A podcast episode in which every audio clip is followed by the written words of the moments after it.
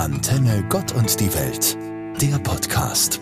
Die Sportnachrichten der letzten Wochen waren voll mit Wintersport und sie waren begleitet von Erfolg und Freude. Namen wie Vinzenz Kriechmeier, Katharina Liensberger, Lisa Hauser, Johannes Lamperter, Marita Kramer, Stefan Kraft, um nur einige zu nennen, waren in aller Munde.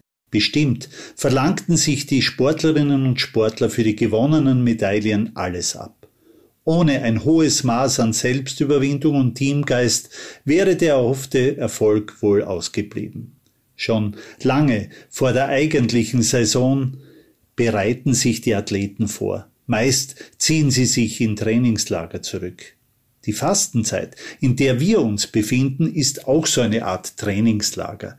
Ihr Ziel ist es aber nicht, Medaillen und Pokale zu erringen, sondern fit für Ostern zu werden wie im Trainingslager den Sportlern ein genauer Plan vorliegt, was alles angegangen werden muss, Kondition, Schnelligkeit, Technik, so haben auch wir Christen einen Plan für ein geistliches Leben, damit ein innerlicher Reifeprozess in Gang gesetzt werden kann, fernab von Versuchungen aller möglichster Art. Dabei denke ich aber in erster Linie gar nicht so sehr an Schokolade, Rauchen, Alkohol oder Handy. Es sagt sich so leicht, ohne Alkohol oder Süßigkeiten kann jeder. Ich denke auch an Ärger, Neid, Hass, Hetze und Beleidigungen. Könnten wir auch darauf 40 Tage lang verzichten? Einen Versuch wäre es wert. Außerdem sind es ja eh nur mehr 20.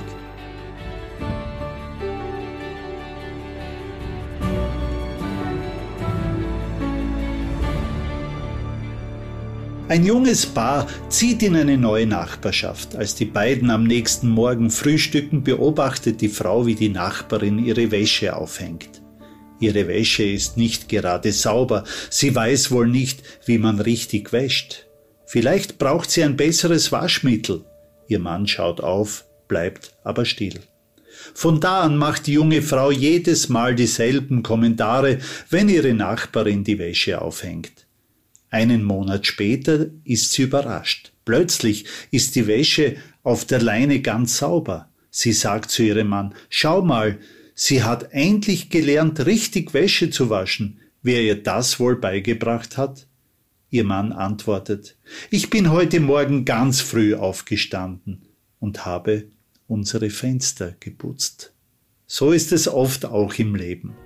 Was wir wahrnehmen, wenn wir andere Menschen sehen, ist davon abhängig, wie klar das Fenster ist, durch das wir blicken, wie klar unser Blick ist, unsere Sicht. Selten eignet sich eine Zeit so sehr wie die vor Ostern wieder einmal seine Fenster zu putzen. Nicht nur die aus Glas, na, Sie wissen schon.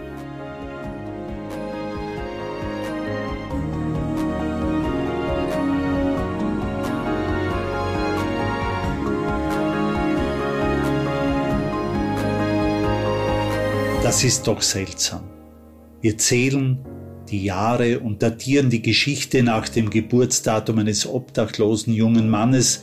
Er wurde unehelich gezeugt, ist als Flüchtlingskind geboren und wurde in eine geliehene Futterkrippe gelegt. Er predigte sein Wort von einem geliehenen Boot aus, und er ritt auf einem geliehenen Esel daher, und ihm wurde nicht erlaubt, auf der Heimaterde zu sterben sondern am Fluchholz hängend in der Luft. Und er wurde beerdigt in einem geliehenen Grab. Er, der kein wissenschaftliches Buch geschrieben, keine Philosophie entwickelt und keine Partei gegründet hat, die aber trotzdem seit über 2000 Jahren für zig Millionen Menschen weltweit bis heute enorm einflussreich geblieben ist weil er nur einen einzigen Raum auf dieser Welt für sich beansprucht, das menschliche Herz. Deshalb meine Einladung an Sie.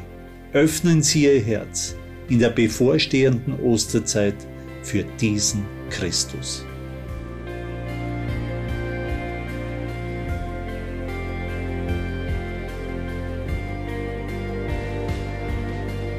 Seit geraumer Zeit befindet sich in den Bäumen unserer Nachbarschaft ein nicht zu überhörender Vogel, ein Buntspecht.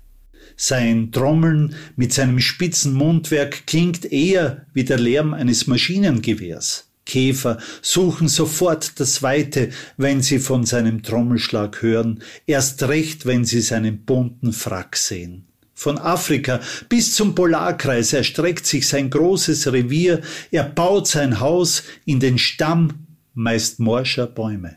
Eigentlich müsste er der Lieblingsvogel des heiligen Josef sein.